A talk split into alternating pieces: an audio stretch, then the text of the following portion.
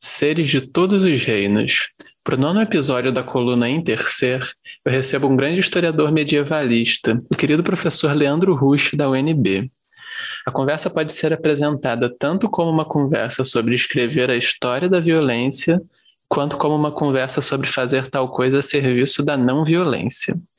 O pretexto da conversa é a publicação do livro Os Vikings Narrativas da Violência na Idade Média, do Leandro, publicada pela Evozes em 2021. Esse não é exatamente um livro sobre a violência das invasões vikings, mas uma análise das narrativas sobre tais invasões escritas no Império Carolíngio no século IX. Então, em alguma medida, a conversa trata da história da violência, das histórias de histórias sobre a violência. E tais coisas são bem mais entrelaçadas do que elas parecem à primeira vista, já que a violência, mesmo física, ela não surge em um vácuo e nem é registrada por alguém que está simplesmente dizendo o que aconteceu, falando de lugar nenhum. Mas, definitivamente, não fizemos uma conversa apenas para pessoas interessadas em história, nem especificamente em história medieval ou história dos vikings. Investigar o passado é também, ou é bom que seja, investigar os referenciais que levamos à nossa investigação do passado. O próprio livro do Leandro dá um grande enfoque a vários aspectos dessa relação entre quem conhece e aquilo que é conhecido, e foi isso que discutimos em boa parte da conversa. Para começar, a instabilidade do conceito de violência e as consequências de presumirmos já de partida que temos a régua do que é ou não violento. Isso certamente limita a capacidade de historiadores e historiadoras de entender ações passadas e narrativas passadas, mas diz respeito também à nossa existência no mundo presente. Nessa mesma linha, discutimos também o papel da imaginação em nossa relação com o passado e o presente, a ideia de produzir estranhamento, a importância de expressar as incertezas na comunicação científica, dentre outras coisas. A conversa, como o livro do Leandro, pode ser vista ainda como uma perspectiva em prol da não violência, interessada em não violência, tratando sobre processos violentos escrita em um presente igualmente cheio de violências. Ricoeur afirma em um trecho utilizado pelo Leandro como epígrafe do livro que a primeira condição a qual deve satisfazer uma doutrina autêntica da não violência é a de haver varado toda a espessura do mundo da violência. Afinal, alerta o O movimento não violento corre sempre o risco de limitar a ideia de violência a uma forma particular, a qual se opõe com obstinação e estreiteza. Algo que ficou muito vivo para mim desde o contato com o livro e a conversa com o Leandro é o quanto as nossas concepções de violência nos cegam para outras ações, instituições, estruturas que violam as dignidades dos seres, que criam hierarquias, que desvalorizam suas vidas, habilidades, sua voz, mas que nós não reconhecemos como violentas. Para mim, inevitavelmente, a resposta dos países capitalistas ocidentais à pandemia, de Brasil, Estados Unidos, da extrema-direita de modo geral, surge como um exemplo dessa situação. E pelo que o Leandro revelou na conversa, isso também vale para ele. Inclusive, isso afetou sua pesquisa e sua escrita sobre um tema aparentemente tão distante. Mas certamente a pandemia não é o único, nem mesmo é o maior exemplo. Então fica o desejo de que uma conversa sobre um aspecto desse mundo da violência, de sua abordagem aqui do presente, dialogue com o desejo de quem nos ouve, desejo por um mundo não violento. Se você quiser apoiar o nosso projeto, é só ir em apoia.se barra coemergência faz uma grande diferença. Não precisa de violência, mas pode apoiar com força. Tem muita coisa boa vindo por aí sobre questões climáticas, trauma e temas afins. Eu desejo muita alegria no coração, PFF no rosto e ventilação nos ambientes enquanto houver pandemia. Uma boa escuta para todo mundo. Então, pô, Leandro, Leandro Rust, que prazer te receber, cara. Muito bom te, te rever depois desse tempo todo aí. Marcos, o prazer é meu, cara. Fico muito contente por estar aqui, por reencontrá-lo, ainda que virtualmente. É claro que eu preferiria reencontrá-lo presencialmente, partilhando uma boa serva gelada. Fico muito contente em reencontrá-lo, cara. Que bom. E acho que a gente pode começar a conversa falando sobre a sua trajetória, assim, como um historiador medievalista, né? É, se eu não me engano, você começou sua trajetória estudando os papas, né? Estudando o papado com uma atenção especial à relação entre política e tempo. E hoje, cinco livros depois, você está se debruçando sobre a história da violência. É, então, como que, você foi, como que foi essa trajetória para você? Assim, Queria saber se esses temas têm algum, algum peso além do aspecto profissional para você, se eles têm uma conotação existencial em algum sentido. Ah, tem, tem sim. Antes de avançar um pouco mais nessa resposta, mas para já marcá-la aqui, é, eu enxergo uma certa unidade ao longo desses temas, Marcos, assim, num plano estritamente intelectual, antes de chegarmos ao existencial. Eu acho que estes temas eles estão articulados a uma grande busca. O que me move historicamente é tentar entender o que o poder faz com a condição humana. Então, esses temas que podem parecer bastante díspares, né, uma história do papado envolvendo relações temporais ou formas de temporalização, depois estudos voltados para a figura dos bispos guerreiros, né, e mais recentemente a história da violência tendo como referencial temático os vikings, pode parecer uma, uma cartela de temas muito díspares, mas eu os enxergo como diferentes faces de um mesmo grande problema. É isso, tento sondar o que as relações de poder fazem com a condição humana, né, e vendo por diferentes ângulos. Né. Mas a sequência dos temas ela é altamente existencial. Né. A relação com o tempo é muito antiga, desde que eu desde algumas é, lembranças mais antigas, assim, da transição da infância para a adolescência. Eu tenho recordações e memórias do tempo como um fator angustiante. É, eu, na verdade, eu, eu prefiro usar até uma outra palavra. O tempo, ele é, para mim, uma relação de desespero, no sentido, como diz o, o cara. Né? Eu sou um sujeito permanentemente perturbado, desesperado pelas relações temporais, mais especificamente ainda pelo tempo como um problema de finitude, porque é, é possível encontrar uma certa face tranquilizadora ou mesmo edificante no tempo, né? O tempo cura tudo, o tempo fecha as feridas, o tempo edifica, o tempo reconstrói, o tempo como recomeço. Esse definitivamente não é o meu caso.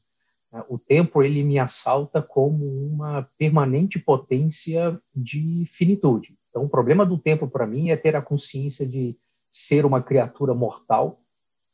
O problema do tempo para mim é ter uma consciência de dessa transitividade das relações humanas, de uma certa efemeridade das coisas, né? Do quanto pessoas mudam e deixam de ser, do quanto afetos, relações, do quanto o componente da vida está marcado pelo não mais ser. Então, é claro que eu não pensava essas questões dessa maneira na adolescência, por exemplo, mas esse tipo de angústia já era muito marcado para mim, de, de, maneiras que eu acho que talvez cada um de nós aqui experimente de diferentes formas, né? É, ter a consciência ou tomar consciência de que se é um ser mortal, ter medo da morte ou não ter medo da morte, ser bem resolvido com isso, que também não é o meu caso, mas eu sou uma figura existencialmente torturada pela consciência da finitude. Tá? Tanto que eu te diria, Marcos, não sei se é um excesso de intimidade, espero não, não cometer nenhum sincericídio com o pessoal que escuta aqui o podcast, mas eu te diria assim, é, o meu maior medo não é o medo da morte em si, é ter é, é o medo da consciência de que se está morrendo. Então, daqueles poucos segundos que antecedem o momento fatal, né, a sentença definitiva, definitiva sobre todo ser vivente. É, então, eu levei essa angústia temporal de muitas formas, com diferentes graus de sensibilidade, de consciência sobre isso, para a faculdade, e na faculdade fui muito marcado pela leitura do 11º livro das Confissões de Agostinho onde há a famosa reflexão dele sobre o tempo e num sentido existencial, fenomênico muito forte, né? Isso catapultou, projetou a minha relação em direção ao estudo do tempo e da Idade Média. A aproximação com o papado é secundária. Na verdade, a aproximação com o papado foi, no primeiro momento, até um pouco pragmática. O que eu queria era estudar o tempo na história medieval completamente é, marcado, absolutamente revirado do avesso pela leitura de Santo Agostinho. E eu me lembro que na época eu comecei a devorar tudo que eu podia encontrar sobre Santo Agostinho.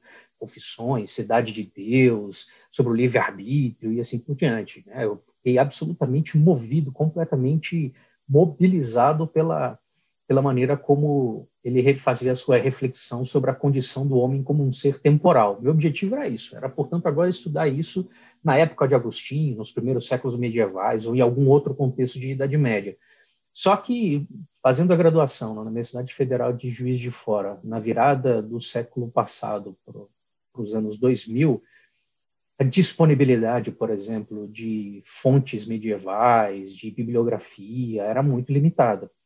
O que eu consegui encontrar ali, por volta de 2001, 2002, foi ter acesso a uma tradução em espanhol das atas dos concílios de Latrão, que são concílios realizados pelo papado, aliás, no papado, né, na Basílica de São João de Latrão.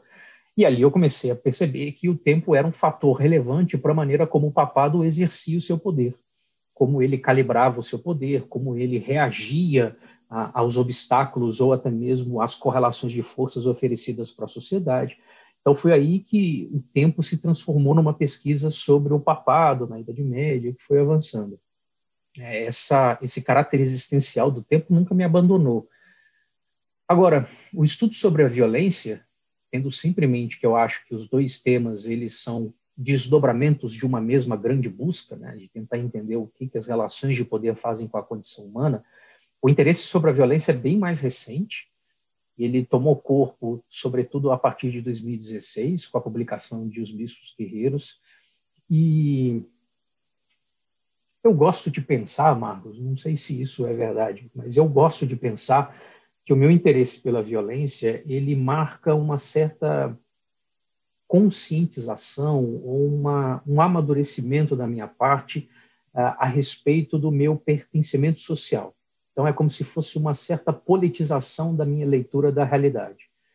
Porque, com o um elemento temporal, eu tinha uma chave de leitura muitas vezes abstrata para manter conexões ou simplesmente para funcionar como uma gramática da realidade, era uma chave abstrata. Com a história da violência, não. Então, mesmo que eu não enxergue a importância da Idade Média numa chave de a longa Idade Média, no sentido de que a Idade Média importa porque nós somos herdeiros do mundo medieval, da civilização medieval, porque há continuidades através do Brasil colônia, da herança ibérica. Mesmo que eu não opere nessa chave, estudar a violência é formar uma gramática de leitura da realidade que tem correlações imediatas, instantâneas, para mim, como cidadão brasileiro, latino-americano, em 2021. Então, eu gosto de pensar que essa a atenção voltada para a violência tem um pouco a ver para a história da violência, né, para ser mais específico, ela traduz uma certa sensibilização sobre é, o que é pertencer a uma sociedade, o que é fazer parte de uma sociedade, das relações entre os grupos, das nossas mazelas e das nossas possibilidades de transformação você já abre muitas, muitos fios que eu gostaria de puxar, assim, né? incluindo esse aspecto do, do que o poder faz com a condição humana, da, dessa dimensão, da necessidade de pensar a violência uh, em seu aspecto social. Né? Eu estou lembrando do livro mais recente da Judith Butler, por exemplo, que propõe que se pense para além de uma chave individualista. Né? Uh, mas, antes eu vou te perguntar algo mais específico sobre esse livro os vikings, narrativas da violência na Idade Média, uh, são essas narrativas são narrativas sobre a violência viking cometida, enfim, durante as invasões vikings. E essas narrativas contrapõem uma visão dos cristãos como civilizados e os vikings como violentos. Então, se eu entendo, você vê que no debate que tenta examinar se essa leitura está correta ou não, o debate toma um pressuposto comum, né? ele parte de um pressuposto comum que é a violência é algo estável, é algo dado. A gente já sabe o que é violência e agora a gente tem que ver qual das descrições está correta, né? Ah, e de que maneira, isso que eu te perguntaria, esse procedimento de tomar a violência como um dado, como algo estável, como algo a que a linguagem consegue se referir de uma maneira não problemática, de que maneira isso limita a nossa compreensão dos processos do passado, incluindo processos que a gente poderia reconhecer como violentos, mas que nós acabamos obscurecendo, E, adicionalmente, de que maneira essa, esse pressuposto de estabilidade da linguagem, da descrição sobre o que é violência, ele também limita a nossa capacidade de identificar a violência como cidadãos no presente? Uhum. É, essa é uma excelente pergunta, cara. É, de fato, você tem toda a razão. A minha, minha, meu posicionamento inicial no livro, já desde o primeiro capítulo, diz respeito a, a tentar demonstrar isso que eu acho que você coloca em termos muito bons, Marcos, que a relação da linguagem com o fato violento, ela é uma relação problemática. Ela não é uma relação simples. Né? Por suposto que há uma relação, então é possível se extrapolar conjecturas, afirmações, conclusões do discursivo para o não discursivo. Então, a minha abordagem não é de que tudo que nós temos são narrativas e apenas narrativas, não, essa não é a minha perspectiva. É, é possível perceber os elementos extranarrativos, como eles incidem sobre a própria narrativa e deduzi-los a partir daí, rastreá-los a partir daí. Essa relação ocorre de muitas maneiras, Marcos. Essa, as consequências dessa relação, ou seja, de se imaginar que a relação entre o fato violento e a linguagem é uma relação simples, direta, não problemática. Toda vez que se pensa nesses termos, eu acho que nós temos uma série de implicações. É, a primeira delas é a de que é, nós dificilmente percebemos o quanto o registro de um ato violento ele é intrinsecamente normativo a noção a respeito da violência, a ideia sobre a violência que se coloca em prática ao exercitar o registro dessa violência, a narrativa dessa violência, é intrinsecamente normativo. E veja, eu estou usando normativo aqui num sentido até muito abrangente, é como se fosse sinônimo de ideológico. Ou seja, toda atitude sobre a violência, toda ideia a respeito da violência, nunca é simplesmente algo que captura a violência no real. Não, atrela a violência a uma série de interesses, a uma série de posicionamentos de classe, a uma série de efeitos da interação social como um todo, até mesmo de elementos que nós poderíamos considerar como sendo ilusórios ou de distorção do fato violento em si. Atitude perante a violência é uma atitude é, intrinsecamente normativa, intrinsecamente ideológica. Né? A, a, a Judith Butler, por exemplo, que você mencionou, ela trabalha com essa ideia no livro, Aliás, é, espero aqui que nós tenhamos o mesmo livro em mente, né? Ou a força da não violência. Ela, ela, chega a dizer que toda violência é interpretada. Assim, a interpretação social ela está colada no ato violento. E uma interpretação pressupõe um sujeito, pressupõe uma posição social, pressupõe um vínculo, pressupõe certas prioridades, certos objetivos, enfim. Então, um primeiro ponto que a gente perde, Marcos, é de que há essa dimensão construtiva, ideológica, constituinte do registro da violência. Né? Ou seja, é, o registro da violência ele não é apenas uma captação desinteressada da realidade. O registro da violência ele é um ato de engajamento na realidade. E como um ato de engajamento, ele é também um ato de reconhecimento os, os sujeitos raramente conhecem a violência. A operação mais comum é a de reconhecer a violência. A operação mais comum é de que o sujeito identifica um comportamento violento porque ele já tem um referencial de um comportamento violento, seja ele uma experiência própria, seja ele meramente simbólico, narrativo, mas frequentemente há um referencial de localização, a uma espécie de agulha da bússola que aponta ideologicamente para dizer isto é violência, aquilo não é violência. Então, uma das primeiras consequências, e aqui é uma quase que uma força de hábito de um historiador, né? eu estou restrito a um plano metodológico aqui, uma das primeiras consequências é que eu acho que enquanto a gente deixa de considerar a relação entre a linguagem e a violência como sendo uma relação problemática, nós tendemos a simplificar dramaticamente as dimensões da violência. Da violência e da forma como os grupos lidavam com a violência. Eu acho que os nexos causais dessa violência muitas vezes são é, colocados numa versão bastante mais simplificada, bastante mais limitada. A gente muitas vezes é, não se pergunta o quanto o agente constrói referenciais sobre o comportamento violento e qual a interação social por trás dessa construção. Então, acho que eu poderia tentar resumir, Marcos, de uma maneira mais direta, que é uma das primeiras consequências, e ainda pensando num plano estritamente metodológico, é que nós reificamos a violência. Nós transformamos a violência em algo quase coisificado, né, no sentido de que a gente acha que o ato violento, a descrição do ato violento, quais são os sujeitos envolvidos nesse ato violento, até onde vai a extensão das relações que tornam esse ato violento, né, quais são os nexos causais que tornaram esse ato possível, todas essas relações vão sendo todas vão sendo limitadas, vão sendo reduzidas significativamente. Agora, já começando a extrapolar de um plano metodológico para um plano mais propriamente político, cívico, se nós quisermos assim, então, tentando responder a pergunta da seguinte forma, tá, o que que isso me diz como historiador? Tentei responder agora. Mas em que medida essa discussão me importa como cidadão? Em que medida essa discussão me importa para além de ser alguém eventualmente interessado em pesquisar história? Eu diria muito, porque um dos efeitos da reificação da violência é que nós tendemos a, a tratar a violência como um dado pronto a ser contabilizado, pronto a ser meramente quantitativado. E essa é uma tendência muito frequente.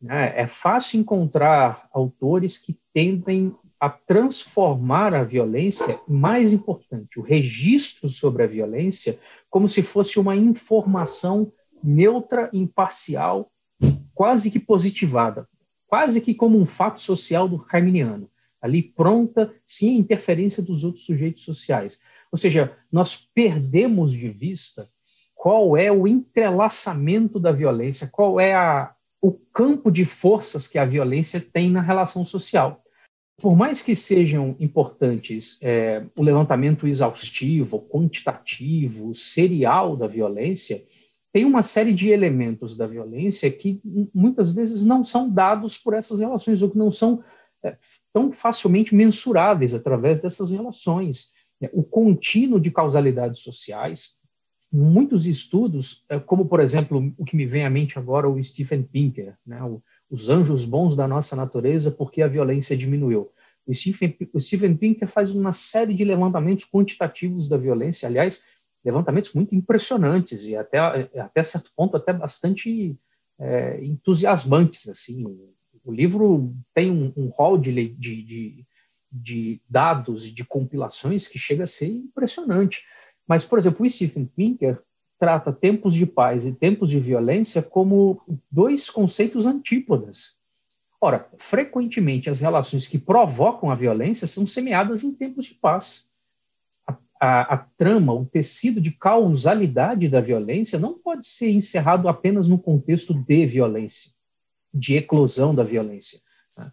Então, eu acho que a gente pode acabar, em termos bem simples, Marcos, eu acho que isso pode nos levar a subestimar a complexidade da relação entre sociedades e violência.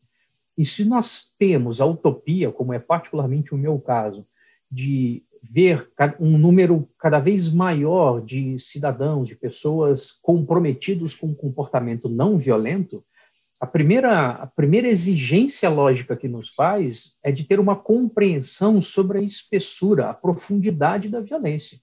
Então, nós precisamos saber radiografar a violência. Por mais que isso seja um trabalho difícil, pesaroso, é, e é muito pesaroso, é, esse, é um constante face a face com, com as mazelas e, e, às vezes, as dimensões mais aterradoras da condição humana, mas a gente precisa cartografar essas relações porque uma atitude comprometida com a não violência, ela emergirá de uma compreensão do campo de forças da violência. E eu acho que quando a gente simplifica muito essa relação, quando a gente acha que a violência pode ser meramente mensurada em tabelas, gráficos e assim por diante, que isso, que isso é suficiente para que a gente lide com a violência, de que a nossa compreensão da violência se, está plenamente satisfeita, adequadamente satisfeita com isso, eu acho que nós diminuímos muito o que é a complexidade da ação violenta. E aí nós perdemos capacidade de lidar com isso. Nós perdemos a capacidade de transformar a realidade e, sobretudo, de alguma maneira, de diminuir, de conter, de suprimir esse tipo de comportamento. Bom, Leandro, tem várias, mais uma vez, vários fios assim para puxar dessa tua fala, mas antes eu queria fazer uma, uma pergunta ainda mais conectada ao livro especificamente, que pode ser interessante para pessoas que estão ouvindo que não necessariamente são historiadoras, né? Mas que é sobre o paradigma indiciário, é, que é assim como você aborda o tema no livro, né? Seria, acho que seria bem interessante saber se pudesse dar uma explicação rápida sobre o que é o paradigma indiciário e sobre como ele, como você emprega ele no livro especificamente. Bom, Marcos, é, o paradigma indiciário ele é uma criação do Carlo Ginzburg, né, um famoso historiador italiano, Queijo e os Vermes, é, a história do Sabá, enfim, tem livros bastante interessantes. Mas ele é lá um, um dos capítulos que pertence ao mitos, emblemas e sinais. E a ideia do Ginsburg é que, por meio da atenção a sinais específicos, a indícios, né, daí paradigma indiciário, seria um paradigma formado a partir da atenção aos indícios, a, a atenção a certos indícios muito significativos permitiria com que as ciências humanas pudessem compor um universo de investigações com base em algumas influências que ocorrem da segunda metade do século XIX para a primeira metade do século XX, né, práticas investigativas, atenção ao sinal como revelador de traços performáticos mais gerais, enfim. Mas a ideia é que a atenção ao sinal permitiria abrir um campo de possibilidades investigativas que escapasse a, a, dilemas que frequentemente são dualismos para as ciências humanas. Né? Então, o que é mais produtivo? A, o estudo de caso ou a, a, formação de uma grande síntese, de um paradigma? É, o, os, os, detalhes, as minúcias do particular são mais relevantes do que as regularidades, do que os elementos em comum do universal. O que o Gizbo tenta mostrar é que há uma terceira via, por assim dizer, que nos permite mostrar que esses elementos não são antípodas, né? eles não são mutuamente excludentes. É possível, de alguma maneira, correlacioná-los. O Gisbo é muito feliz quando ele diz que é, se a realidade tem zonas opacas de observação, é possível encontrar trechos privilegiados para sondá-la, né? assim, zonas privilegiadas para sondar a realidade, que são essas áreas marcadas pelo indício. Então, o que eu tentei mostrar no livro era o de encontrar um fio da meada, uma espécie de um mecanismo que me permitisse percorrer a documentação. Porque ali eu tinha diante de mim um desafio bem objetivo, um desafio colocado de uma maneira muito crua, que é os relatos de invasões vikings no período carolíngio e de atribuição de violências aos vikings são numerosos eles formam um panorama histórico continental, oceânico, absolutamente gigantesco. Qualquer tentativa de fazer uma história completa que compilasse exaustivamente, de maneira integral, todo esse panorama de registros e que é, percorresse todos esses registros, exigiria muito provavelmente um trabalho de anos, um trabalho é, de longo alcance, né? É, que eu não fiz, não apenas porque por assim dizer, fui desencorajado pelo tamanho da empreitada, mas, sobretudo, pelo fato de que meu objetivo era outro. Meu, meu propósito não era o de fazer uma espécie de uma história das invasões vikings, o meu propósito não era o de escrever uma história das relações entre vikings e, e francos ao longo do século IX. O meu propósito era entender qual era a racionalidade por trás dos registros de violência viking. Porque, desde um primeiro momento, me assaltou o espírito a impressão de que esses registros não eram aleatórios, de que eles não formavam uma massa documental de casuísmos. Eu comecei a perceber uma série de similitudes entre esses, esses registros, de que esses registros, portanto, eram o indício talvez, muito provavelmente, de um traço qualitativo da realidade, de um elemento específico da realidade, mas muito provavelmente de uma racionalidade ou de racionalidades partilhadas por diferentes agentes históricos. Então, o que, me, o que o meu objetivo era o de tentar decifrar essa maneira de ler a realidade. E para isso, o paradigma indiciário é, me oferecia uma saída muito promissora, né? de que eu poderia encontrar um sinal que fosse grafado de uma maneira muito provavelmente involuntária, mas ao mesmo tempo que fosse muito significativa dos padrões culturais daquele contexto, que foi o que eu encontrei nos registros da, acerca da palavra sangue. Né? Na medida em que as fontes medievais mencionavam a palavra sangue, eu comecei a perceber que havia ali alguns padrões significativos, porque a palavra não aparecia indiscriminadamente, então não não é em toda batalha, não é em todo massacre, não é em toda vida tirada ou em toda agressão que aparece a descrição do sangue como elemento cênico. Eram em casos que me pareciam muito específicos, serem marcados por alguma singularidade que os sujeitos sangravam, ao menos no plano discursivo. Tá? Então, eu adotei essa a inscrição deste sinal, que é a referência ao sangue, como esse fio da meada para que eu pudesse percorrer o labirinto documental, tentar sondar qual era a racionalidade de como estes medievais, no caso as elites francas do século IX, lidavam com a violência atribuída aos vikings. Quando você localiza uh, algo que pode ser um indício, uh, um fio que, que, vale a pena você puxar, um, aquilo te aquilo chama a atenção de um historiador como, como você, por exemplo, devido à diferença entre o que o sangue é para você e o que o sangue poderia significar em relação ao passado, né? Eu queria só, assim, eu estou tentando puxar esse, esse ponto da diferença porque você falou que existia uma racionalidade em como os medievais viam a violência, né? Eles não eram simplesmente, como talvez uma visão do senso comum imagine, pessoas violentas porque sim, ou enfim. Você traz muito esse ponto de não subestimar, não simplificar a profundidade, a densidade antropológica de, de outras sociedades, né?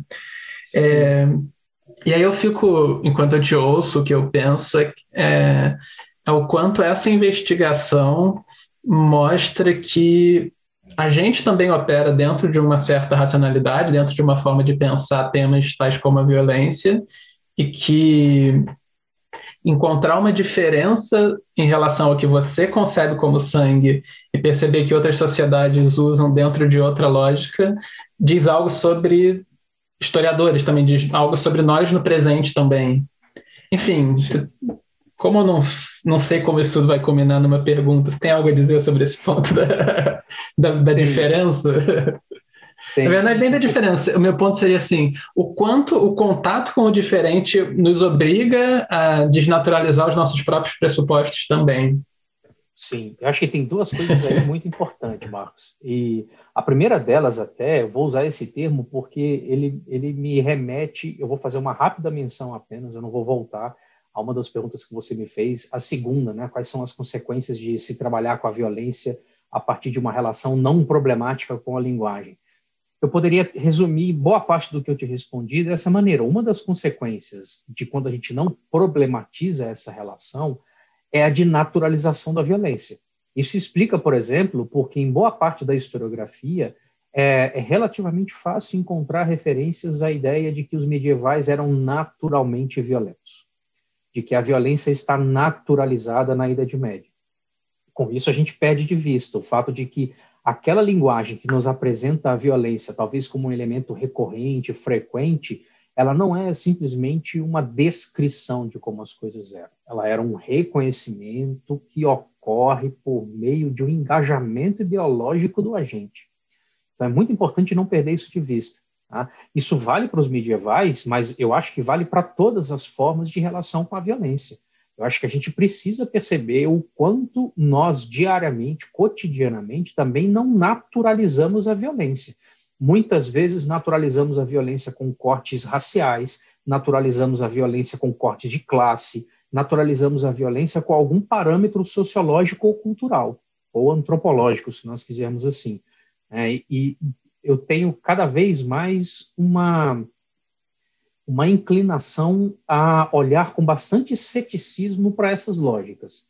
E veja, Marcos, que para fazer esse livro eu li muita coisa sobre violência, e inclusive em algumas aventuras, digamos assim, extradisciplinares que não são muito comuns. Eu li muita coisa de biologia, li muita coisa de ecologia. O termo correto seria etologia, que é o estudo dos comportamentos animais.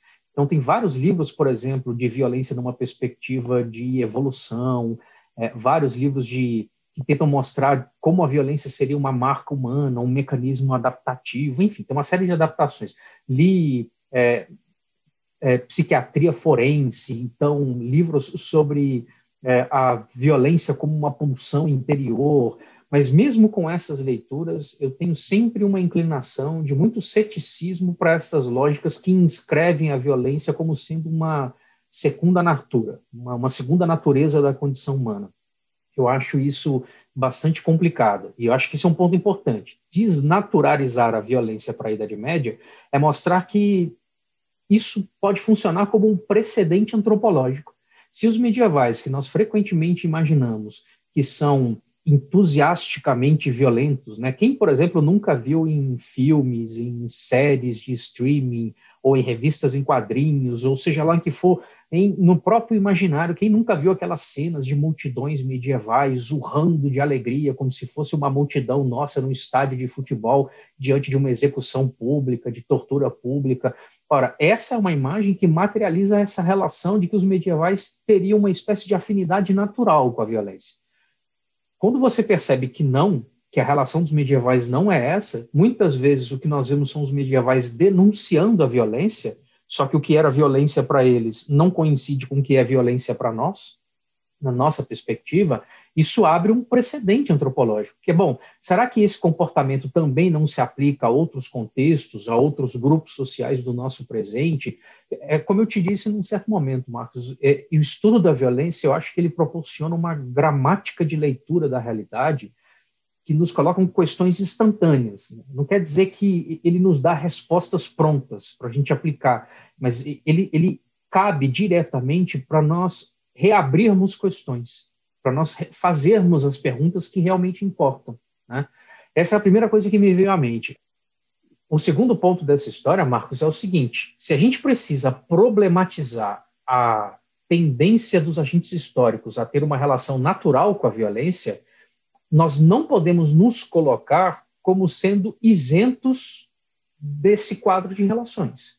Ou seja, é, eu, enquanto historiador, não posso imaginar que eu sou apenas um observador que, de maneira isenta, neutra e impessoal, vou simplesmente observar e tentar captar, desnaturalizar, por assim dizer, a relação que os medievais têm com a violência ou não.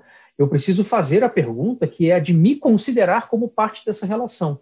Ou seja, o quanto eu, como historiador, no momento em que leio os documentos, o quanto eu sou capaz de projetar significado sobre o documento e de enquadrar esses dados históricos em ideias pré-concebidas sobre violência.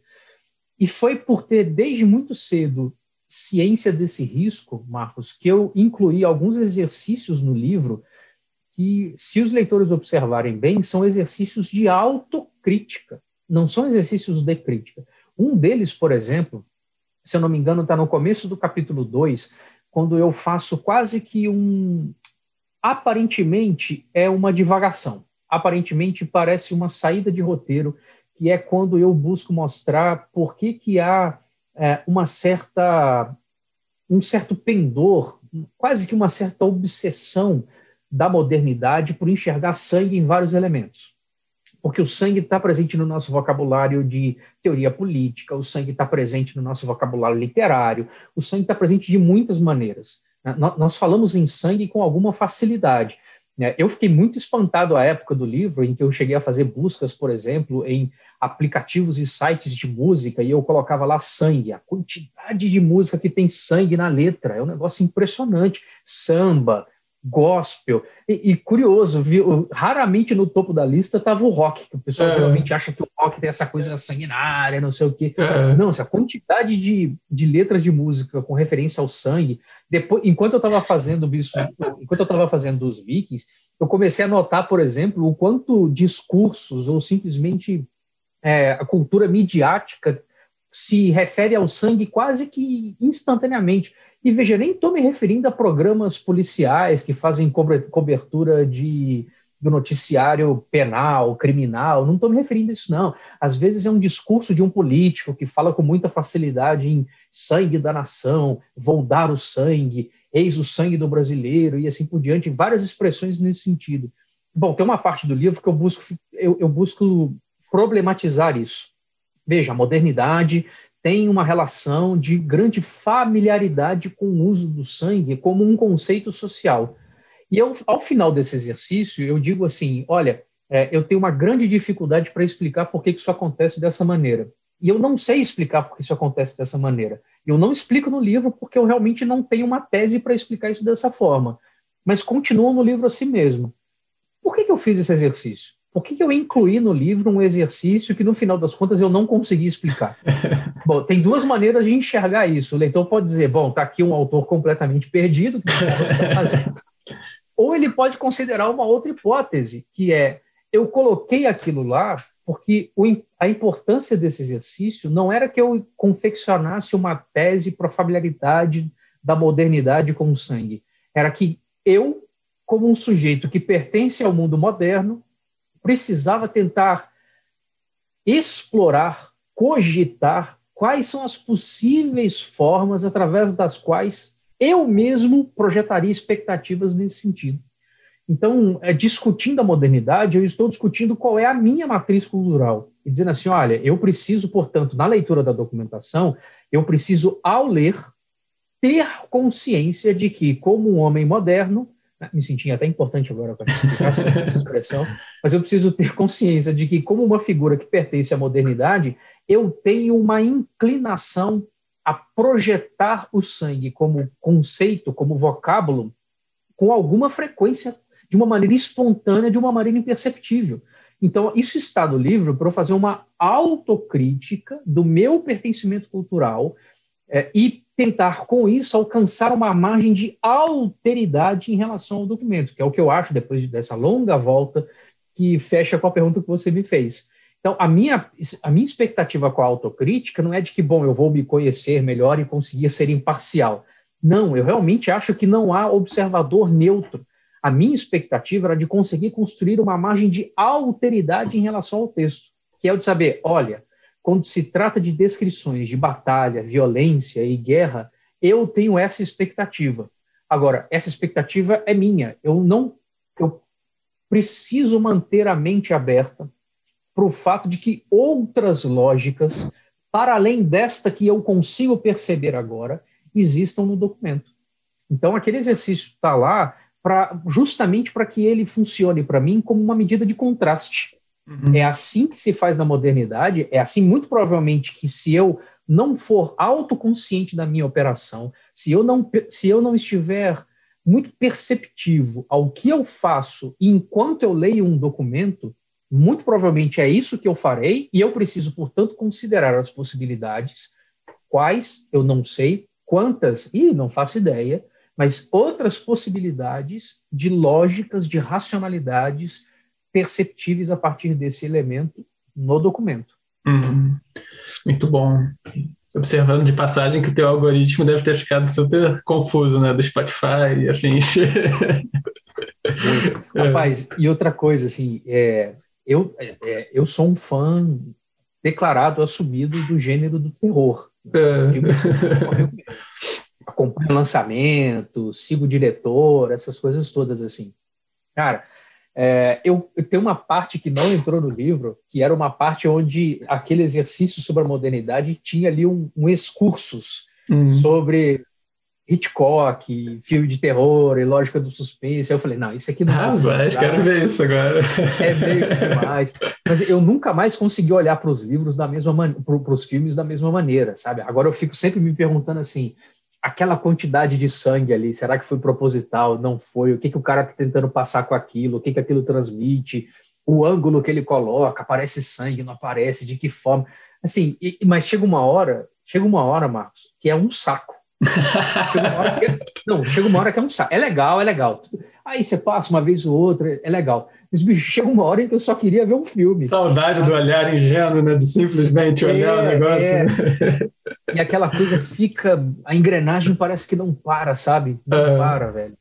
É foda. É, Uma coisa que você observa no livro é que quando a gente reconhece a indeterminação de categorias como violência, algumas pessoas podem ver nisso um risco de relativização, né? E você já até mencionou aqui na conversa que o ponto não é esse, né? O ponto da violência ser sempre interpretada não significa que tudo é linguagem, tudo é narrativa e pronto, e, e cada um vê de um jeito e é tudo relativo. Como lidar com esse receio de relativização? Assim, como entender que essas categorias como violência são históricas, são relativas a contextos diversos, são construídas, mas ainda assim uh, ser capaz de chamar de violento aquilo que é violento? Marcos, é assim, eu vou te responder de uma maneira muito franca. A minha resposta mais honesta para essa pergunta é não sei. Uhum. Eu estou em busca desse tipo de posicionamento, sabe? É claro que eu consigo dizer algumas coisas, partilhar algumas ideias, mas eu tenho plena consciência que nenhuma delas é, configura um, uma resposta satisfatória para isso que você está dizendo, sabe? Para esse, esse ponto que você levanta. É, Assim, imediatamente, duas coisas me ocorrem, dois fatores me vêm à mente quanto a esse elemento, quanto a esse ponto. Né? O primeiro é que é reconhecer esse fator da indeterminação, ou como eu cheguei a mencionar uma certa altura do livro, a inconstância do real, é, diz respeito à aplicação de uma categoria que a gente poderia até sintetizar como sendo da historicização. O que eu estou tentando mostrar é que a violência é ela também marcada por relações de tempo. Né? Pense assim, Marcos, é, a violência está atrelada à maneira como os agentes históricos reagem à violência, se engajam com a violência. Então, esse é um ponto muito importante. Ora, essas relações de reconhecimento da violência, de engajamento da violência, elas são relações históricas. Elas têm uma variação temporal. Elas mudam de contexto para contexto, elas mudam na incidência de uma série de fatores, talvez até alguns fatores mais prosaicos para a gente, como interesse, posição de classe, vinculação política, enfim, e assim por diante. Então, uma das consequências é de mostrar isso. A violência ela vai assumir uma certa inconstância, né? ela vai se deslocar no tecido das relações sociais. Um mesmo ato pode ser considerado violento num momento e não ser considerado violento num outro momento porque eles ocorrem numa relação temporal. Tá? Então, essa indeterminação, essa inconstância, ela é o efeito de uma operação elementar para se escrever história, que é acrescentar ao estudo da violência o tempo como variável. Mas é aí que a coisa começa a ser bastante problemática, né?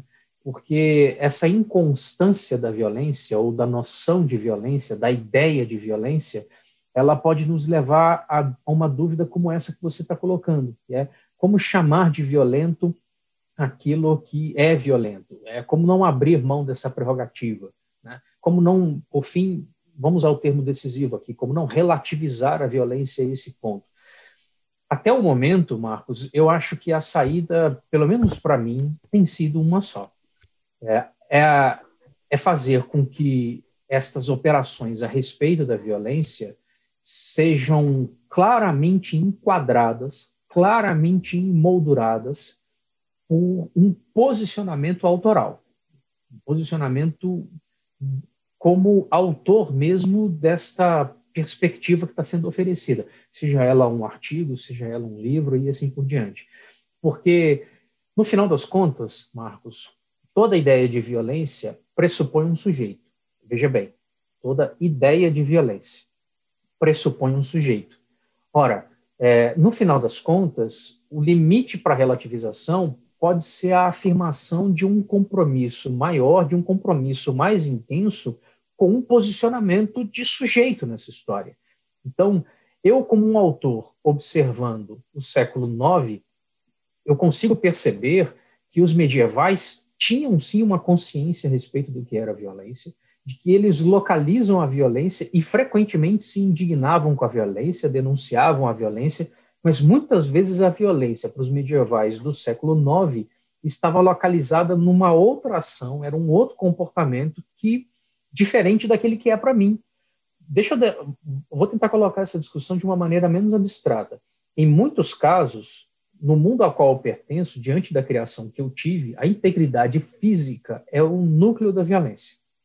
Então, aquilo que para mim torna-se sinônimo instantâneo de violência é a agressão física, é a violação da integridade física, inclusive é uma violação da integridade física como um todo, integridade física incluída aí integridade de gênero, integridade simbólica, integridade moral, é, a integridade do indivíduo, integridade física, que constitui um corpo. Este não é o parâmetro de como os medievais localizam a violência. Em muitos casos, a integridade patrimonial precede a integridade física. Ou seja, um medieval tendia a considerar como violência aquilo que viola a integridade de um patrimônio, de uma propriedade, de um conjunto censitário, de uma prerrogativa econômica, mas não necessariamente aquilo que violava a integridade de um corpo. Não estou dizendo que os medievais eram brutalizados e cruéis, estou dizendo que há uma ordem de precedência, uma ordem de hierarquização entre eles. Ora, quando um medieval comete um ato como um corpo, contra um corpo, contra um camponês, por exemplo, ele, ele realiza uma ação que talvez para ele não seja chamada de violência, mas que para mim é. Eu acho que isso nos devolve para a pergunta anterior, Marcos. Eu acho que uma das formas para isso é de perceber que a alteridade ela pode ser uma das vias, a alteridade temporal, perceber que o medieval opera com uma lógica de um outro em relação a nós, a autoridade nesse, a alteridade nesse caso, ela pode ser uma via para um compromisso mais intenso com uma concepção a respeito da violência e da não violência nos dias de hoje. Então, realça a minha a, realça a minha percepção de que o compromisso com os direitos humanos é fundamental para o reconhecimento de certas violências. Reforça a minha percepção, por exemplo, de que certas ideias de igualdade, de direitos inalienáveis da condição humana, são pré-condições para que se exerça um reconhecimento de certas práticas como violência. Então, eu, eu entendo Acho que resumindo, Marcos, embora eu ainda eu, eu estou ciente, como, como eu disse para você, de que é uma resposta bastante insatisfatória, mas eu consigo ver com alguma clareza um distanciamento entre operar com o indeterminado para explicar o passado e relativizar a violência no presente. Eu acho que são duas coisas muito distintas, são duas coisas muito diferentes. E eu entrei no livro com o temor de que uma me levasse a outra, mas saí do livro com a certeza de que tentei ao máximo e sinto como se tivesse conseguido evitar a segunda. A minha ideia é de que sim, a violência ela ocorre como uma relação temporal, a violência tem história, ela, ela não é uma constante universal, a violência tem história, mas reconhecer isso, né, talvez desconstruir a referência nesse sentido, não significa relativizar a violência. Tem uma distância muito grande entre eles. Porque eu acho que a, a percepção dessa relação histórica da violência aguça o nosso senso de enraizamento no presente, aguça um senso de combatividade pela realidade, no sentido de que nós passamos a zelar ainda mais por aquilo que caracteriza o limite do inviolável na nossa época, na nossa cultura, e, e, e tomamos mais consciência desse limite, podemos nos engajar ainda mais por estendê-lo. Cada vez mais colocar elementos como invioláveis dentro desse limite. Uhum. É, bom, você escreveu o seu livro no primeiro ano da pandemia, né? Você, é interessante que no comecinho você diz é, Página 9. Este livro foi escrito durante a pandemia de 2020. Agora já estamos em 2021 e, infelizmente, não foi só a pandemia de 2020. É, e eu acho que o nosso, a nossa situação de brasileiros vivendo durante uma pandemia é, exemplifica bem o quanto uma certa linguagem naturalizada sobre a violência obscurece várias outras violências, né? Inclusive a violência sendo cometida ao vivo contra a população brasileira, né? De que maneira a sua situação nesse contexto específico afetou o tipo de pergunta que você fez na documentação? Eu acho, Marcos, que o livro é o resultado dessa angústia. É, eu ficaria bastante insatisfeito com a minha resposta se eu localizasse num capítulo, numa parte específica do livro, onde eu lidei com essa angústia, sabe? O livro é uma resposta para essa angústia, porque a, a pandemia no Brasil me abalou profundamente. E é claro que eu estou me referindo também ao fato do desgaste que foi o isolamento social, né, do desgaste que foi a mudança de rotina. Quando a pandemia começou, meu filho tinha um ano. Estava uhum. em direção a fazer um ano. Eu fiquei trancado num apartamento com um bebê ali de, sabe, um, um ano e uma situação muito complicada. Tenho plena consciência que muita gente passou por situações mais difíceis do que essa, mas para mim foi muito desgastante. Mas não estou me referindo só a isso, não, Marcos. O Brasil, o Brasil me perturbou profundamente nesses contextos de 2020 e 2021. Enquanto eu escrevia o livro, sobretudo ali de final do primeiro semestre de 2020, comecinho do, do primeiro semestre, do segundo semestre de 2020, enquanto eu escrevi o livro, eu tinha ficado absolutamente estarrecido com o número de mortes. Eu achava que o Brasil atingia níveis de mortalidade absolutamente aterradores, assim, absolutamente absurdos. Né? Isso que a gente ainda é, estávamos muito distantes de 620 mil mortos, que eu acho que é uma escala cataclísmica isso. Eu não consigo ver esse número de uma outra maneira. Sabe? A gente está falando de, de dezenas, de centenas de milhares de brasileiros mortos, sabe? Por, num contexto é, onde o, o número de vidas perdidas poderia ter sido muito mais evitado, poderia ter sido muito menor, com práticas de controle possíveis, de distanciamento, enfim.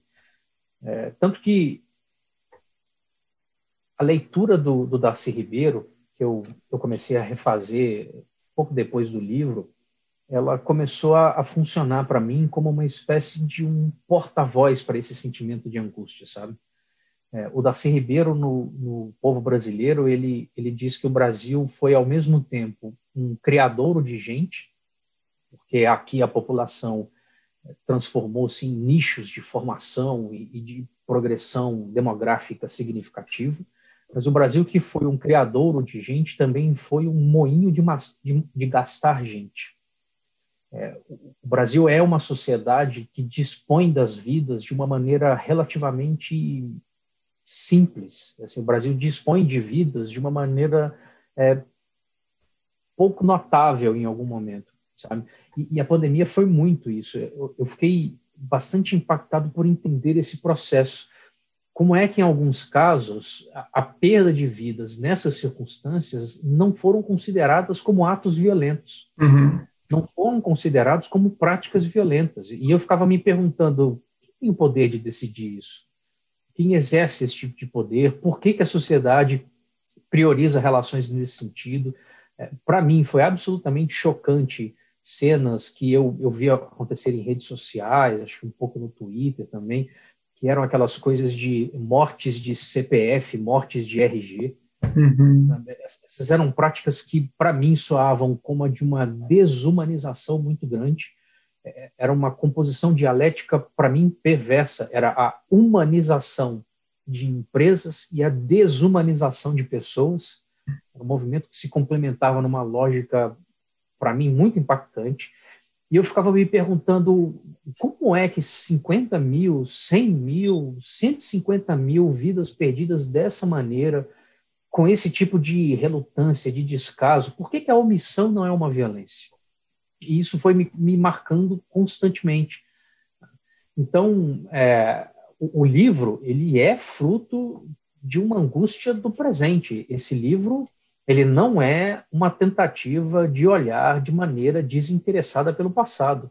Não, esse livro responde a um historiador mobilizado e engajado pelo tempo presente, tentando responder, com base nessas angústias, a esta pergunta, que é como é que as sociedades definem o que é violência? Isso é um tipo de poder? Se é quem exerce esse poder, em quais condições, com base em quais premissas, de que maneira isso é exercido historicamente?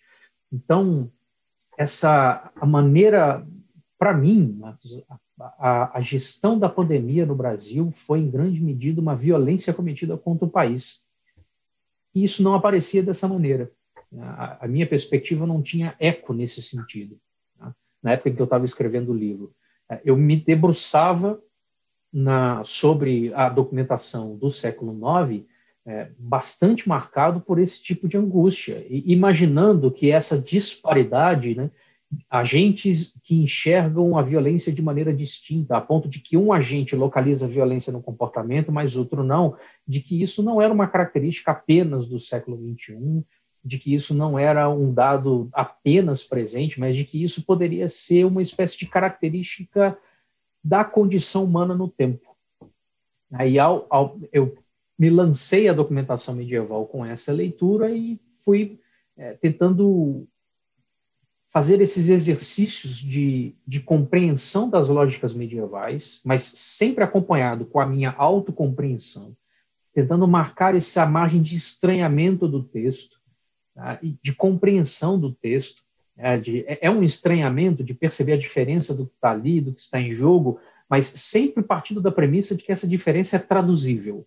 Então, não é uma diferença como um beco sem saída. Não, essa diferença ela pode ser explicada, compreendida, percebida, e, e o livro foi tomando forma a partir disso. Tá? Então, ele é, em grande medida, ele é uma obra da pandemia, em mais de um sentido, nesse caso. Uhum.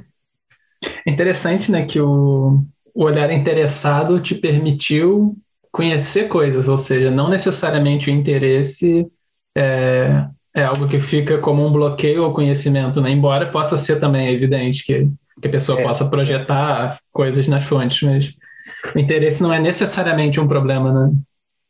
Não, o interesse não é necessariamente um problema. Eu acho que o interesse ele, ele pode ser metodologicamente incorporado à pesquisa. Eu acho que o interesse com autocompreensão, então, quando você é, percebe que todo o exercício de composição do livro não é simplesmente uma apreensão da realidade, mas é uma tentativa de tornar uma cultura inteligível para outra cultura, em grande medida, toda obra de história é uma obra de tradução temporal, você busca traduzir elementos no tempo para um outro contexto. Então, quando você vai quando você vai trazendo para a superfície, vai é, permitido que venham à tona o seu lugar de autor na concepção da história, você pode demarcar esse lugar. Não, não no sentido de, de é, descartar esse lugar, de anular esse lugar, de desativá-lo, seria, por exemplo, uma ideia de que a gente precisa anular o interesse.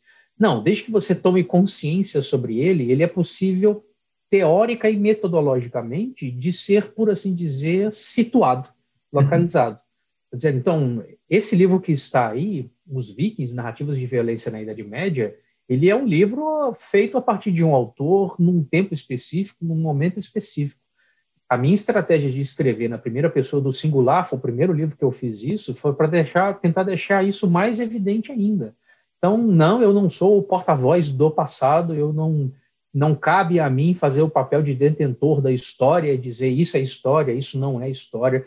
Esse livro eu acho que ele traduz a seguinte premissa, Marcos. Quanto mais a gente se assume como parte do processo de conhecimento, mais nós ampliamos a nossa capacidade de dizer algo de válido sobre o passado. O Paul Ricoeur, lá nos idos do, da década de 1950, dizia que a história depende de uma boa subjetividade para emergir uma objetividade. Uhum. Eu acho essa fórmula elegantíssima porque ela contém um essencial. A subjetividade não é obstáculo para a objetividade. A subjetividade, ela inclusive pode ser pré-condição para uma objetividade. E outro ponto que faz com que essa fórmula seja muito elegante é a de que uma boa subjetividade quer dizer aquela subjetividade comprometida com as características da objetividade, que é o que eu acho que a gente consegue fazer cientificamente. Uhum. Isso se conecta com a discussão sobre, entre aspas, relativismo em relação à violência, porque a gente não está falando só de subjetividade, né? Não é só o que cada um acha, como cada um conceitualiza, mas subjetividade em relação com o mundo, com os outros seres, né? Exatamente, exatamente. E aí eu queria retomar, Leandro, o, em algum momento você citou essa, essa relação entre paz e violência, é, enfim, como um, um par conceitual, né? E você falou de como processualmente as, as circunstâncias violentas surgem em momentos de paz. E algo que eu acho que está implícito no teu raciocínio também, ou no mínimo que se harmoniza bem com o teu raciocínio, é o quanto a gente pode ter concepções de paz que, olhadas de outros ângulos, produzem sofrimento. E não Sim. só um sofrimento episódico de alguém especificamente ser agredido, ou que seja, de uma instituição em algum momento se virar estábulo ou qualquer coisa do tipo, mas também a, em relação ao próprio funcionamento da sociedade como um todo, tal como ela se estrutura, quem tem, pensando no contexto da pandemia, né, quem tem acesso à saúde, quem tem o direito de ficar vivo, como diz a Butler, né, como que vidas são vistas como tendo, como sendo dignas de luto. Então, você poderia falar sobre esse aspecto da, de como a própria noção de paz uh, não não pensada em mais detalhes pode ser violenta também? Pode. Tá? Aí, Marcos, eu acho que vale a pena a gente distinguir duas coisas. Né? Primeiro, a noção de paz como violenta é, nos volta àquele problema de quem é o sujeito que define violência. Uhum. Então, assim, a, a, noção de paz pode ser violenta quase sempre confrontada com o nosso cabedal de perspectiva, como observador e assim por diante. É, e eu acho que esse raciocínio também precisa quebrar o caráter unívoco da paz. A noção de paz, os medievais, por exemplo, é, aliás, a gente usa essa expressão com muita facilidade, com muita comodidade, mas ela é uma generalização sem tamanho. Né? Os medievais, a gente está falando de segmentos demográficos e populacionais muito distintos, esparramados por uma latitude continental é, e cronológica, né, em pelo menos 10 séculos. Então, a gente está falando de coisas, de populações e de segmentos demográficos muito diferentes. Mas vamos lá, no final das contas, chamada a atenção para essa diversidade histórica, a gente pode seguir. É, os medievais tinham concepções muito diferentes de paz. Você vai encontrar desde a ideia de paz como sendo uma quietude, a ideia de paz como interseccionada com algumas noções de liberdade, liberdade de movimento, por exemplo? É possível considerar a paz como sendo a, a, um contexto no qual os sujeitos não são é, importunados, então há paz quando os viajantes não são atacados pelas estradas, há paz quando as propriedades não são violadas ou invadidas, há paz quando não há é, saqueadores, quando não há assaltantes, quando não há criminosos, a gente pode encontrar várias modalidades da ideia de paz, né, nesse sentido. E, inclusive, ideias de paz que pressupõem a espada. A, a ideia de que a pacificação se dá, por exemplo, com a, a opressão dos hereges, com a extinção dos inimigos, com a aniquilação dos infiéis, né, de que a, a, paz se dá na medida em que você põe um fim à atuação dos pecadores, então, a gente está falando de uma ideia de paz que pressupõe dispor da vida alheia, a gente está falando de uma ideia de paz que pressupõe investidas físicas. Né? Então, são ideias muito distintas. Mas, para os medievais, é, frequentemente, o período de estabelecimento, de consolidação das relações de paz, muitas vezes detém as chaves explicativas dos períodos de eclosão das relações violentas. Isso é muito comum. É, quase sempre na supressão de uma revolta aristocrática, por exemplo, ou na conquista de uma nova região, quando o conquistador ou aquele que acaba de triunfar pretende pacificar essa região sublevada de alguma forma, em muitos casos o que ele faz é passar uma certa redistribuição de propriedades e de bens ao, ao longo dessas regiões. Ora, isto muitas vezes muda os equilíbrios de poder entre os aristocratas locais. Isso faz com, chega a proporcionar até mesmo algumas alternâncias de posições de poder. Figuras que até então eram dominantes ou poderiam ser hegemônicas no âmbito local podem cair vertiginosamente dentro dos estratos da aristocracia e se transformarem em marginais, se transformarem em grupos pontuais. Ou seja, isso vai criando um, um conjunto de tensões sociais que, ao se avolumar ou, ou ao se desdobrar em outros impasses, em outras tensões, criam, pouco tempo depois, uma nova conflagração, uma nova dissidência, ou até mesmo episódios que possam ser tidos como até mais problemáticos e violentos na ótica dos próprios medievais. Então, há um contínuo de relações causais entre políticas de pacificação, entre relações estabelecidas em período de paz e os eventuais episódios de eclosão de violência. Isso ocorre com alguma frequência. Né?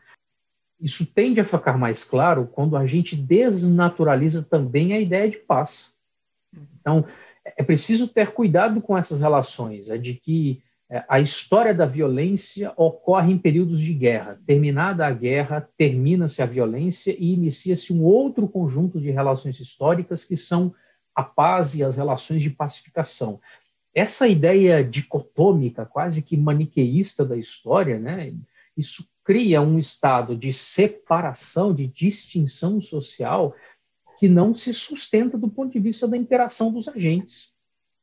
Uhum, perfeito. Leandro, no... eu queria fazer uma pergunta agora sobre imaginação. Então, a nossa discussão anterior, ela, ela envolve um pouco, uh, quando a gente fala de maneiras de se produzir paz, uh, ela envolve essa noção do que é a realidade, um entendimento um pouco pronto, assim como se falou muito da pandemia, por exemplo, a gente tem que seguir a vida é, não é realista pensar em certas soluções. Então, parece que esse entendimento do que é a vida, do que é a realidade, já estão dados. É, e isso é uma espécie de um, de um bloqueio ao uso da imaginação. Porque, afinal de contas, não tem muito o que pensar, né? A gente já sabe como são as coisas, então a discussão é seguir a vida ou não, mas a gente já sabe o que é a vida e como a gente tem que seguir.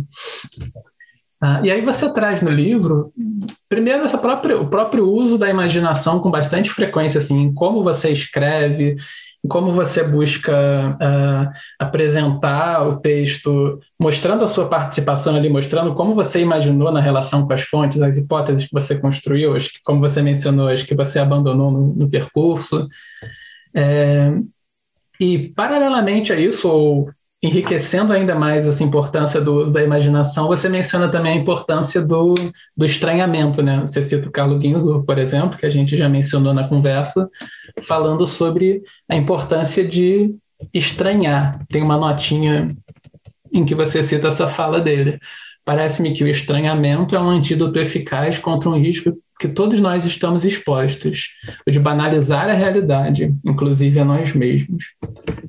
Uh, eu te perguntaria assim, que importância você vê para tanto da imaginação quanto da capacidade de estranhar o que parece já muito dado, tanto pra, suas, na sua, no seu trabalho como historiador, quanto para a tentativa que a gente tem de praticar a não violência, de não praticar a violência que seja. É, isso incluiria, assim, o, o, quanto você tenta manter a sua imaginação ativa enquanto você se debruça sobre as fontes, como você faz isso, como você tenta convidar os leitores a também se, estranharem e serem imaginativos. Sim, Marcos. É, eu acho que essa pergunta que você me faz, ela mais do que do que aquilo que eu fiz no livro, dos resultados alcançados, ela me confronta com a minha concepção de fazer história, né? o que é escrever um livro de história, o que é pensar historicamente. Né? E eu te diria que a imaginação ela é um elemento fundamental para aquilo que eu enxergo hoje como sendo o sentido de um texto de história. O sentido de um texto de história, para mim, é o de subverter dramaticamente o presente. A, a história, para mim, tem um papel libertador no sentido de que uma obra de história ela nos proporciona um, um novo horizonte antropológico para as nossas questões.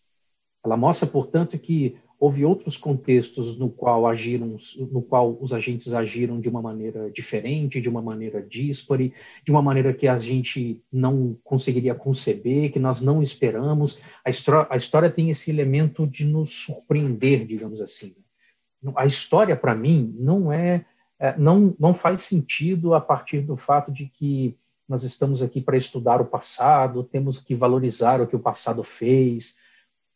A, a história não se, não se justifica para mim a partir de uma continuidade direta entre o passado e o presente. Eu acho que essas relações são mais complexas. A história é, para mim, essa tentativa de dar profundidade ao presente, de dizer até onde vai a, a densidade, a, até onde vai a espessura da condição humana. É o passado demonstrando aquilo que nós temos de possível. Então, um dos pontos, através dessa necessidade de combinar imaginação com estranhamento, Marcos, você já mencionou bem.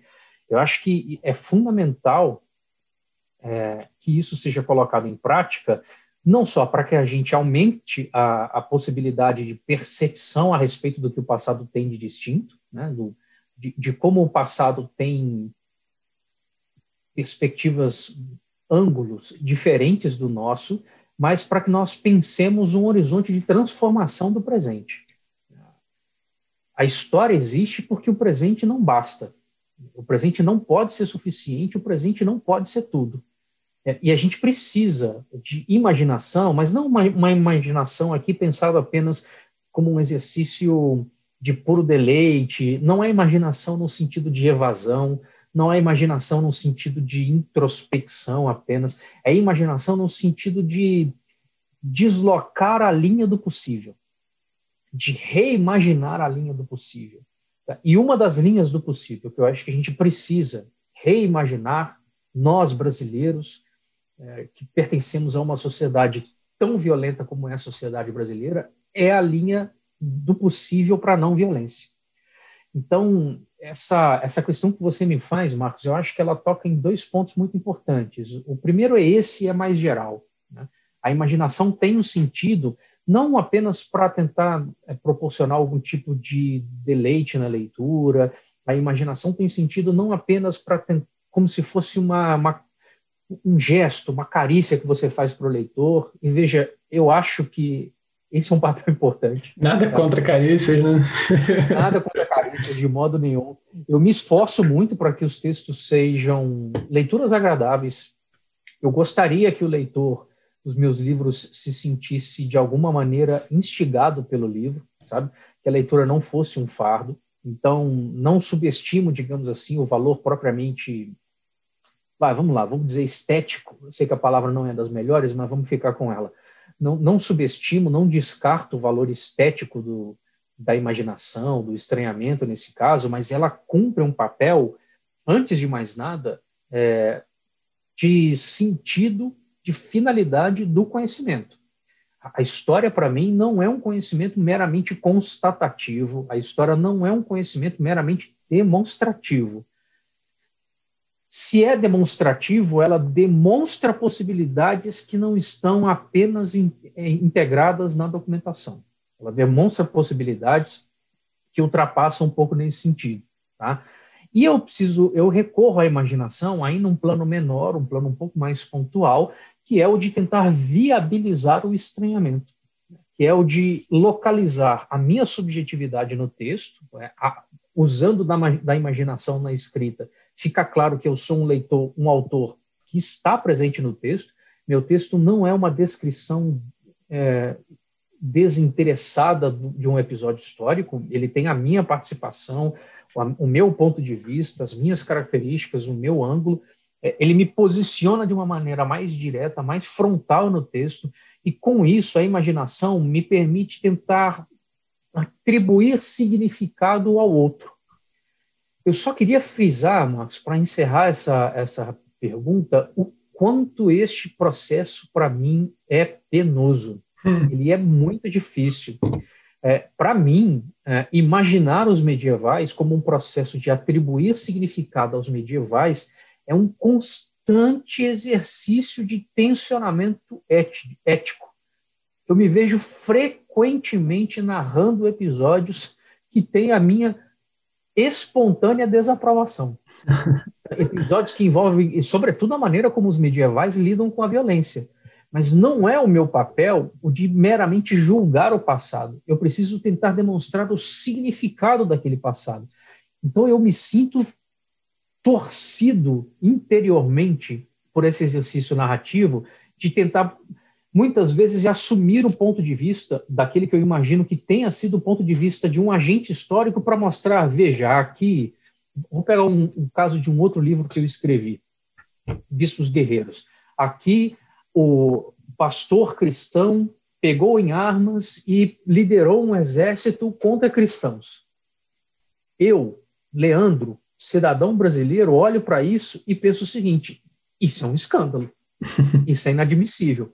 Mas, como historiador, eu preciso fazer a seguinte pergunta: é possível que isto tenha algum significado que não seja que não seja este meu? É possível que isso tenha algum significado outro, que ele tenha se movido por uma lógica diferente da minha? Então, você está se estranhando também, né, para se fazer essa me pergunta. Estranhando, ah.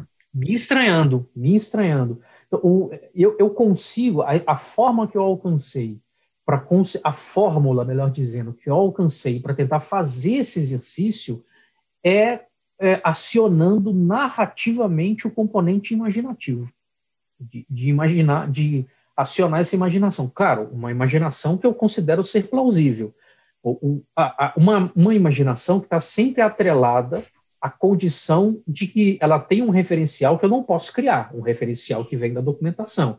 Mas ainda assim, imaginação, sem sombra de dúvidas. E mas como você faz para manter vivo esse a sua capacidade imaginativa, digamos assim? Porque quando você fala de ler, de ter lido livros de outras áreas, isso também envolve um pouco uma, uma deslocar o ângulo pelo qual você está vendo um, certo assunto, não envolve? E envolve. além desse, assim, que, que outros rituais intelectuais ou cotidianos você tem? Rapaz, eu acho que tem três coisas nisso aí que me vem à mente, assim, e aí é uma resposta que eu estou montando aqui agora de maneira quase, quase no susto.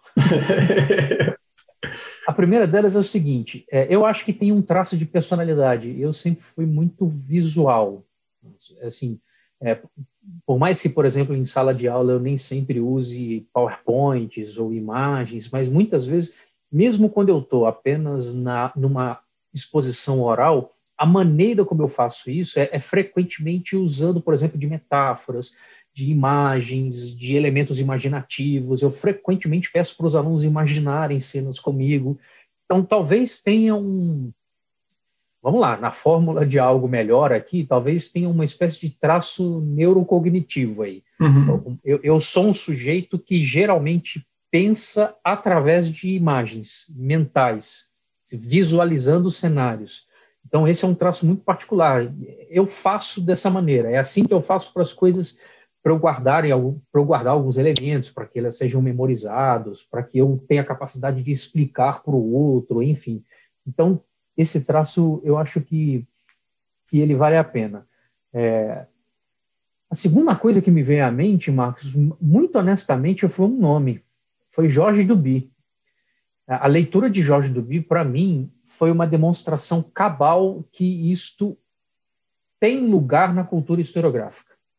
De que é, há livros do Jorge Duby, por exemplo, Guilherme Marechal, a trilogia dele sobre as damas no século XII, são livros Guilherme Marechal sobre Domingo de Bovines. Né? São livros em que vários trechos o Duby, o Duby assume um papel altamente imaginativo. E o Duby, para mim, foi uma, a concretização de, um, de uma lição que é a imaginação não é obstáculo para um conhecimento historiograficamente relevante, inclusive rigoroso. Né? Assim, não dá para dizer que Jorge Duby fosse um autor que usasse de uma maneira negligente fontes e documentos e assim por diante. Então, eh, tem uma espécie de um parâmetro intelectual, sabe? E, e o Duby me marcou muito.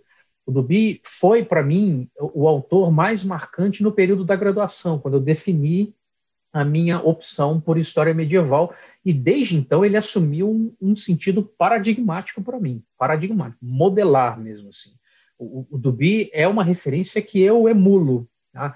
Não vou dizer que imito, que seria uma tremenda presunção, né? isso ia dizer muito mais da minha vaidade do que de qualquer coisa, mas eu acho que emular cabe. Então, ele é um uhum. modelo que eu, que eu emulo mesmo nesse sentido.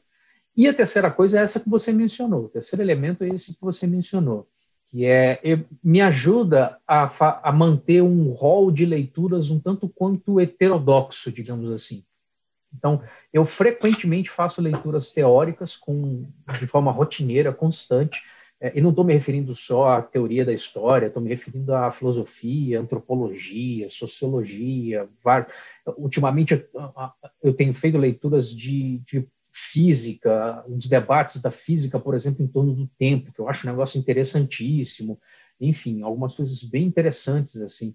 É, é mas até mesmo diversificar o rol de leituras para além das leituras acadêmicas ajuda muito. Uhum. Literatura, várias obras nesse sentido, é, tentar familiarizar-se com a possibilidade de pensar de outras maneiras, eu acho que de alguma forma exercita a capacidade imaginativa, uhum. para não ter aquele aquele entroxamento, sabe, de você só ler a, a, temas específicos sobre a sua área, sobre o seu contexto. Agora, é claro, essa é uma é uma opção que ela não é feita sem um preço. Então, assim, frequentemente, para contextos ou para nichos, talvez para alguns leitores, digamos assim, que estão, estejam em busca de uma outra especialização, isso não é o caso. Né? Você vê Vikings, por exemplo, no próprio livro, tem vários momentos em que, às vezes, em duas, três páginas, eu vou de Nitardo no século IX a Shakespeare e a, e a livros do século XXI, para falando sobre geopolítica e assim uhum. por diante. Isso, isso de fato é a maneira como eu penso, sabe? Assim, uhum. A maneira como eu construo o objeto e vou tentando fazer esse exercício imaginativo. Muito bom. Eu queria dizer, eu, essa pergunta que eu fiz sobre estranhamento e na conexão sobre não violência, um dos motivos pelos quais eu te faço essa pergunta é que parece ser o caso tanto vendo no seu livro como os medievais viam os vikings, é, quanto como a gente vê a violência viking, a violência medieval, e ainda como nós vemos uns aos outros e praticamos o que eu categorizaria como, como violência, um elemento que reaparece bastante é uma espécie de uma certeza de que nós já sabemos quem é a outra pessoa, de quem é o outro ser. Então é uma espécie de não estranhamento no sentido assim, eu já sei quem é, eu já e eu passo a operar com um conceito que simplifica muito a outra pessoa, né? Pessoas humanas, pessoas não humanas, assim, de modo geral, parece ser o caso de que a violência tem esse gesto meio de não olhar profundamente o outro ser como uma pessoa, como um agente, como alguém cujas, uhum. cujas, cujos desejos e vontades devem ser levados em conta, né? E ao mesmo tempo, eu não sei o quanto você, como historiador, teria uma objeção a isso, que é essa afirmação de um princípio transhistórico, assim, de que a violência sempre envolve isso. Eu acho válida. Eu não poderia responder de uma outra maneira diante do que eu fiz no livro, sobre, sobre de ser desautorizado por mim mesmo, né? Porque eu fiz uma de violência a um certo ponto transhistórica. Né? A violência tem história ela oscila, ela tem historicidade, ela é marcada por elementos em vários momentos indeterminados ou até mesmo inconstantes. Ora, isso que já é um discurso de valorização da historicidade estabelece uma regra histórica, uma, uma regra de validade transhistórica. O que eu estou dizendo é que a, a história, não importa em, qual contexto, em todos os contextos, tem elementos de historicidade, é uma relação caracterizada pelo tempo, Uhum. Então, eu concordo com isso, Marcos. Eu acho que é, essa unidade do diverso, essa lógica nesse, de, de que nos permite, é, nos permite afirmar uma, uma relação antropológica que percorra a história. Eu acho que esse elemento ele está no horizonte da explicação do historiador.